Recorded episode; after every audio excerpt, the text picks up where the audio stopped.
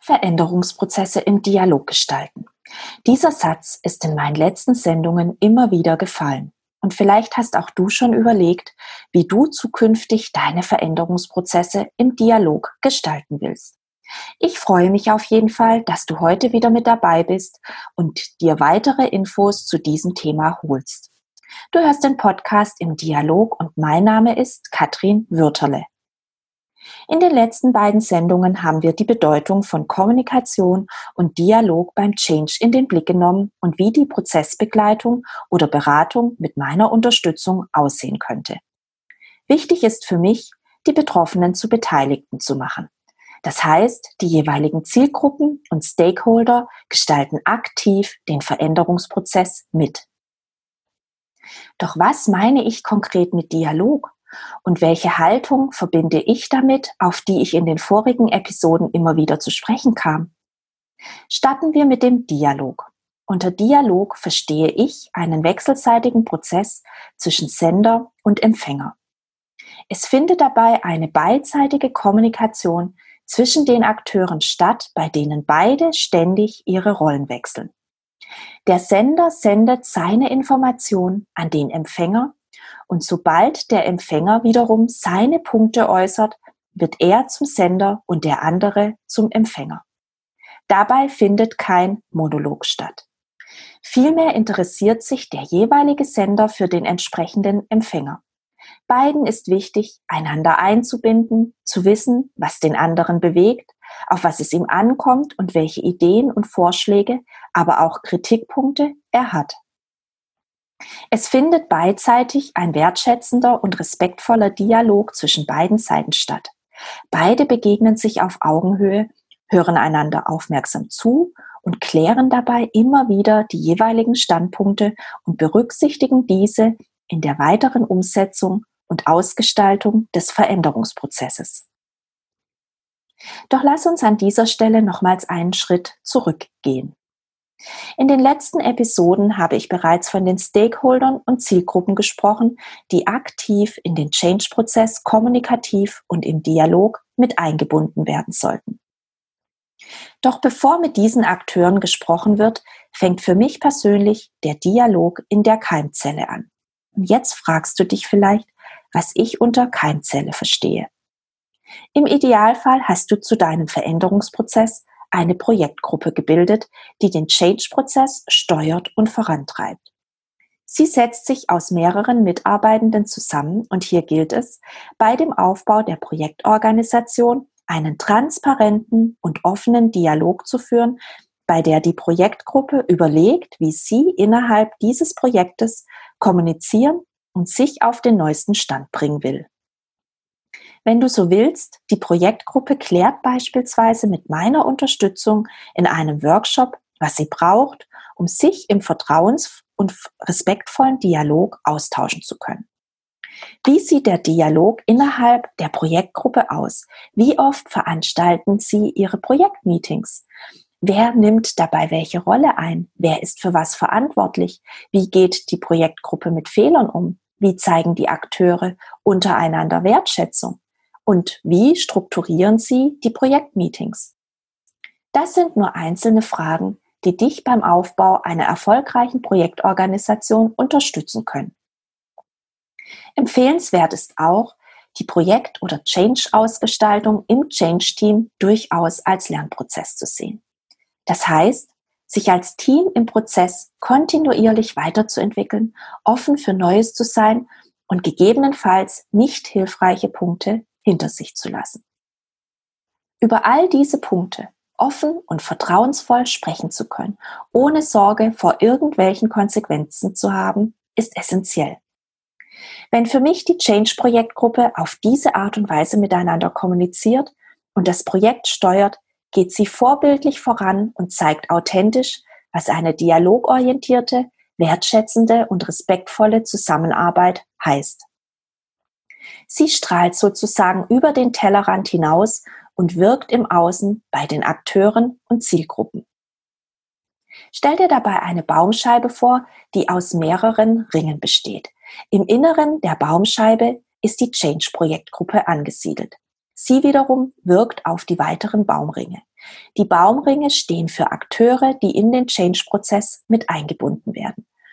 Zum Beispiel Stakeholder, Führungskräfte, Mitarbeitende oder die Öffentlichkeit. Die dialogische Arbeit wirkt sozusagen im inneren Kern und strahlt auf die anderen Ringe bzw. beeinflusst im positiven Sinne die Arbeit mit den weiteren Stakeholdern und Zielgruppen, die in diesen Prozess dialogisch eingebunden werden. Die Change-Projektgruppe ist wiederum von ihrem jeweiligen Auftraggeber abhängig. Und hier ist die spannende Frage, mit welcher Haltung er den Change-Prozess beauftragt und wie er zu diesem dialogischen Prozess steht, beziehungsweise welche, er, welche Vorstellung er davon hat. Es macht durchaus Sinn, dass die Projektgruppe mit dem Auftraggeber über solche Fragestellungen spricht und klärt, wie offen und transparent und in welcher Tiefe er den Change-Prozess dialogisch gestalten will. Ich habe immer wieder erlebt, dass Auftraggeber durchaus die bisher genannten Eigenschaften, wie beispielsweise den wertschätzenden oder respektvollen Dialog beim Change ohne Wenn und Aber unterstützen. Doch bei der täglichen Arbeit ist es nicht immer einfach, all diese Punkte entsprechend umsetzen zu können. Hier gilt es sowohl für den Auftraggeber als auch für die Projektgruppe, sich selbst regelmäßig zu reflektieren und zu hinterfragen, wie kommunizieren und wirken wir im Change-Prozess oder bei einzelnen Aktionen und das sowohl persönlich als auch als Team. Entspricht das unserer zu Beginn definierten Haltung, die wir im Change-Prozess leben und vermitteln wollen? Das heißt, der Dialogprozess beginnt bereits im Projektteam oder wenn du so willst, er startet projektintern. Und das bewirkt wiederum eine dialogische Kommunikation durch das Projektteam nach außen. Ich gehe hier noch einen Schritt weiter. Einem Dialog gestalteter Change-Prozess kann Schritt für Schritt auch die gesamte Organisationskultur beeinflussen. Und das auch nach Projektabschluss des Veränderungsprozesses. Das heißt, dieser kann auch nachhaltig Wirkung zeigen. Das wäre für mich persönlich der größte Nutzen für eine Organisation.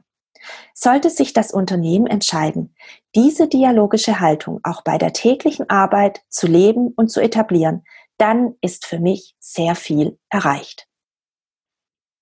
Daraus entsteht sukzessive eine Dialogkultur, die für mich das Unternehmen in Summe erfolgreicher macht, weil die Mitarbeitenden und Führungskräfte sehr wertschätzend und vertrauensvoll in die Arbeit eingebunden werden. Und das ganz unabhängig von Change-Projekten. Lass mich an dieser Stelle die wesentlichen Punkte für dich zusammenfassen. Erstens. Ein Dialog ist für mich eine wechselseitige Kommunikation bei der Sender und Empfänger ständig ihre Rollen wechseln und sich wertschätzend und respektvoll zuhören, gegenübertreten und die jeweiligen Standpunkte klären und verstehen können. Das wiederum setzt eine dialogische Haltung voraus, die für mich durch Transparenz, Offenheit, Kritikfähigkeit, Respekt und Wertschätzung und daraus folgend Vertrauen geprägt ist. Hilfreich kann für jeden oder jedes sein, sich selbst zu fragen, was denn für mich die einzelnen Begriffe bedeuten und wie zeige und lebe ich sie im Alltag. Hole dir dazu bei Bedarf auch Feedback von vertrauten Personen ein und frage, wie du wirkst. Zweitens. Der Dialog startet für mich in der Keimzelle des Change-Projekt-Teams. Dieses klärt für sich bei Projektstart, wie es selbst die Projektorganisation im Dialog gestalten will. Hierzu zählt auch, mit dem jeweiligen Auftraggeber zu klären, was er darunter versteht und in welcher Tiefe er den Change-Prozess gestalten will. Soll heißen, hier muss geklärt werden, in welcher Form die Betroffenen zu Beteiligten werden. Wie stark sollen sie bei der Ausgestaltung eingebunden werden und wie sinnvoll ist das wiederum für den Prozess, den Change und die Organisation. Drittens. Durch die dialogische Ausgestaltung bei Veränderungsprozessen kann sich währenddessen und im Nachgang peu à peu eine Dialogkultur in Unternehmen entwickeln. Diese Dialogkultur zeichnet sich im Arbeitsalltag durch einen wertschätzenden, respektvollen, offenen und transparenten Dialog auf verschiedenen Ebenen und zwischen unterschiedlichen Akteuren aus. Der Begriff Dialog auf Augenhöhe unterstreicht diese Haltung sehr gut, auch wenn dieser Begriff in der Öffentlichkeit mittlerweile gerne inflationär verwendet wird.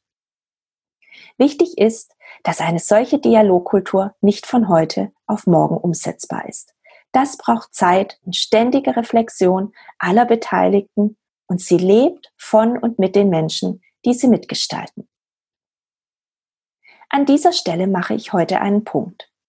Solltest du im Nachgang weitere Fragen dazu haben, so schreibe mir gerne und trete auch mit mir in Dialog. Ich freue mich auf deine Rückmeldungen und Anmerkungen und hoffe sehr, dir damit weitere Impulse zu deiner Ausgestaltung von Change-Prozessen mit auf den Weg gegeben zu haben. Was erwartet dich in der nächsten Woche? Hier werde ich nochmals auf die Kommunikation und den Dialog mit Stakeholdern und den einzelnen Zielgruppen eingehen und das Thema detaillierter beleuchten. Ich freue mich, wenn du wieder mit dabei sein wirst und grüße dich bis zum Wiederhören ganz herzlich. Hab eine gute Zeit. Bye bye.